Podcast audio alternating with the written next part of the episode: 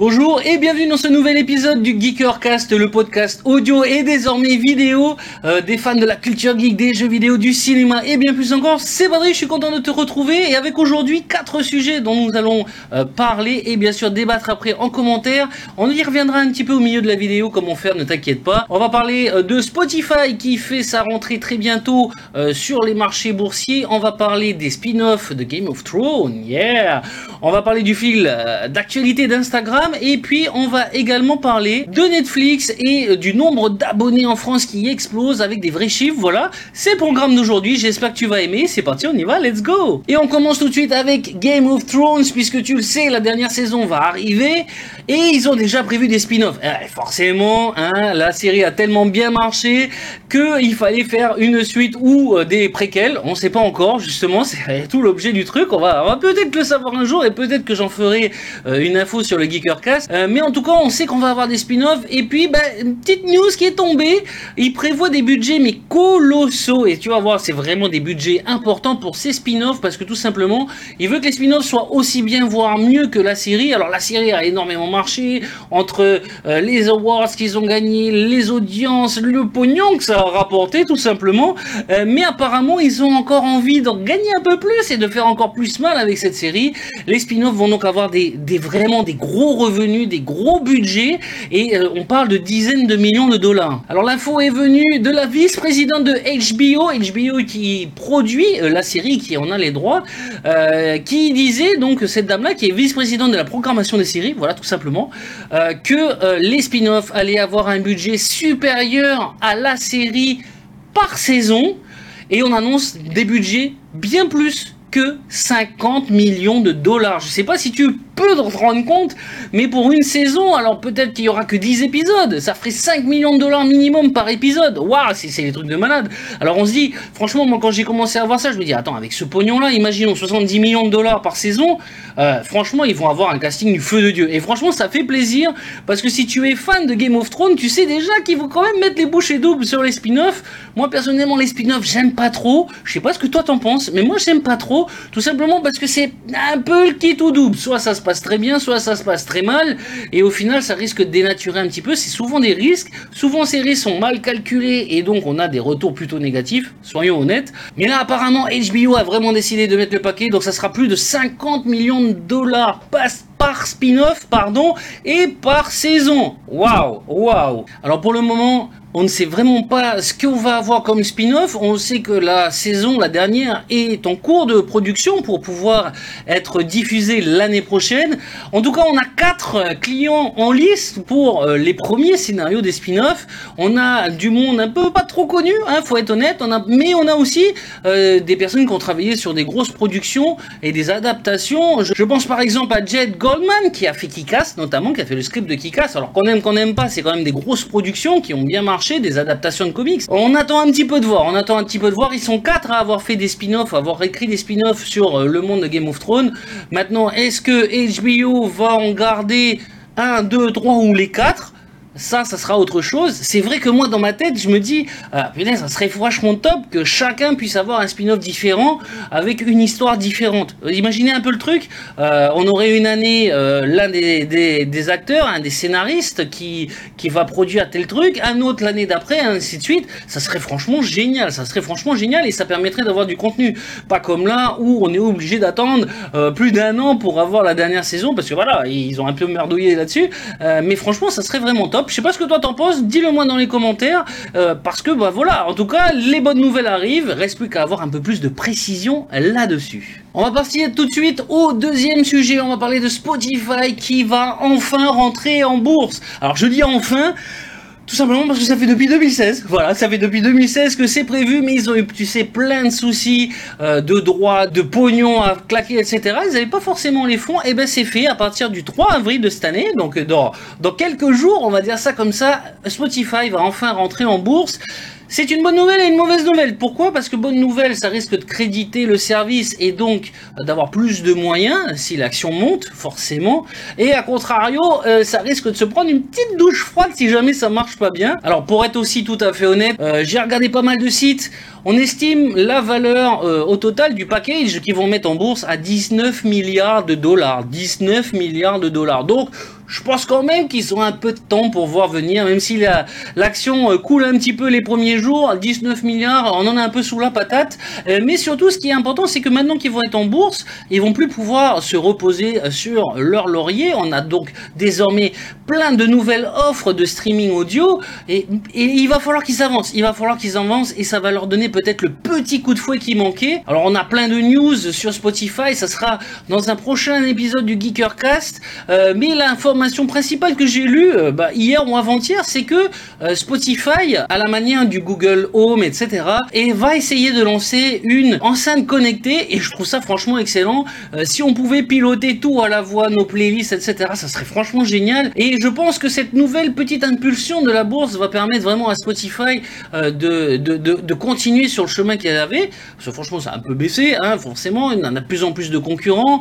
Moins en moins de hausse dans le nombre de créations de contenu et de comptes premium. Et ça, c'est important parce que c'est ce qui rapporte. C'est pas les comptes gratuits, c'est les comptes premium qui rapportent. Mais je dois avouer que si le fait en bourse peut permettre d'avoir une enceinte connectée et donc à toi ou moi, si tu as euh, Spotify comme moi, je l'ai en version premium, euh, d'avoir une enceinte connectée et de pouvoir la piloter à la voix pour écouter ses musiques, mais ça serait franchement, franchement top. Donc on verra, voilà, je referai un Geekercast après l'introduction en bourse de Spotify, et puis on verra si ça s'est plutôt bien passé ou pas. On aura un petit peu de recul, donc ça nous permettra de, de voir un petit peu ce que cela a donné. Et voilà, on arrive au milieu de ce Geekercast. Petite pause publicitaire entre guillemets, tout simplement pour te rappeler que si tu aimes ce nouveau concept de podcast, non seulement audio mais désormais vidéo sur YouTube, n'hésite pas à le faire savoir avec un petit pouce bleu, n'hésite pas à t'abonner, c'est important. Et comme je te l'ai dit, si tu n'as pas vu euh, la, bande-annonce de la chaîne maintenant, euh, sur YouTube notamment, euh, n'hésite pas à commenter. Je prendrai les commentaires, j'y répondrai, hein, je ferai un petit mix dans d'autres vidéos et on fera avancer un petit peu le débat comme ça. Alors bien sûr, commentaires constructifs pas euh, troll s'il vous plaît. À noter également que j'ai créé une page Facebook spéciale pour le Geekercast dans lequel je vais pouvoir répondre et communiquer également avec vous, échanger sur les thèmes dont je parle. Et puis bien sûr, tu as dans la description tous les liens pour me trouver sur les réseaux sociaux, que ce soit donc Facebook, que ce soit Twitter, que ce soit Instagram, bref. Puis bah écoutez, on continue tout de suite le Geekercast. On va continuer dans le streaming, mais cette fois vidéo, on va parler de Netflix, puisque d'importants chiffres ont été dévoilés. Alors euh, déjà, ça va être très simple, c'est très compliqué d'avoir des chiffres, parce que entre l'Amazon Prime et Prime Video, qui ne communique pas du tout de chiffres, et le deuxième concurrent qui est Canal, qui ne dévoile pas depuis la fin 2016 ces chiffres, euh, c'est vraiment très compliqué de savoir qui a le dessus. Alors bien sûr, on sait c'est Netflix qui cartonne un max, mais on a du mal à voir où se situe la concurrence. Est-ce qu'ils sont proches? Est-ce qu'ils sont beaucoup plus loin? Alors j'ai quelques réponses à te donner, tout simplement parce que j'ai quand même pour le coup. Euh, alors Amazon Prime, pour l'instant, bah, il n'y a pas de chiffres. Ils n'ont strictement rien communiqué, c'est très difficile à savoir. Je pense que le nombre a dû beaucoup augmenter avec, euh, tu sais, cette offre avec Twitch Prime, euh, l'Amazon Prime, Video Prime, etc. Tout réuni dans un avec les cadeaux bonus, avec Twitch qui t'offre des jeux, des machins, des trucs muches. Je pense que ça a permis d'augmenter le nombre d'abonnés, mais à mon avis, on est très loin euh, de Netflix. Concernant l'offre de Canal, écoute, en 2016, puisqu'en 2017, ils n'ont pas souhaité donner leurs chiffres, en 2016, donc ce sera le dernier chiffre que j'ai trouvé, on était à 6 620 000 abonnés, ce qui n'est franchement pas grand-chose. Alors c'est sûr que Netflix euh, a l'avantage de Canal de pouvoir euh, offrir quelque chose dans le monde entier, donc c'est sûr que forcément il y a plus de monde, euh, mais c'est vrai qu'en France, 620 000, c'est pas terrible, c'est pas terrible, c'est moyen, quand on connaît la population de la France, c'est quand même franchement plutôt moyen. Mais Netflix, sur le même principe, ils ont passé le cap des 2 millions d'abonnés, on est même passé dans le courant de l'année à 2 500 000 abonnés et bientôt, je suis sûr que dans quelques mois, on va avoir plus de 3 millions d'abonnés, ce qui éclate carrément Canal, ce qui éclate carrément, c'est sûr et certain, Amazon. Alors pourquoi? Tout simplement parce que ce qui marche le plus, c'est les productions originales Netflix. On a bien sûr les super-héros, on a bien sûr des séries vraiment top et fortes qui ont gagné des awards. Et ça, c'est vraiment euh, le plus que Netflix fait. C'est vraiment sur les créations originales. Et d'ailleurs, on en est à plus de 700. Bah oui, parce que toi, quand tu regardes, ou comme moi, je regarde mon Netflix, j'en ai pas grand-chose. Mais au total, il y a plus de 700 productions Netflix sur leur catalogue. C'est énorme. C'est franchement énorme.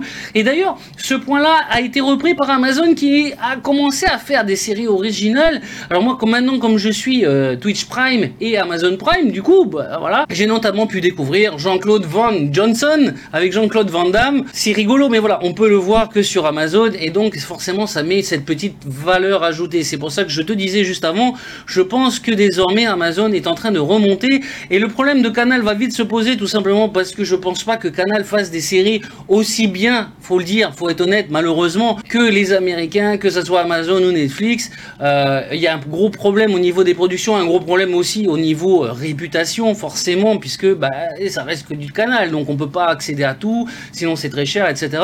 Mais en tout cas, euh, je pense qu'Amazon va remonter. C'est vraiment dommage de pas communiquer. en même temps, c'est stratégique, on le sait, il faut pas trop dire parce que les autres, les concurrents, machin, machin. Bon, soit.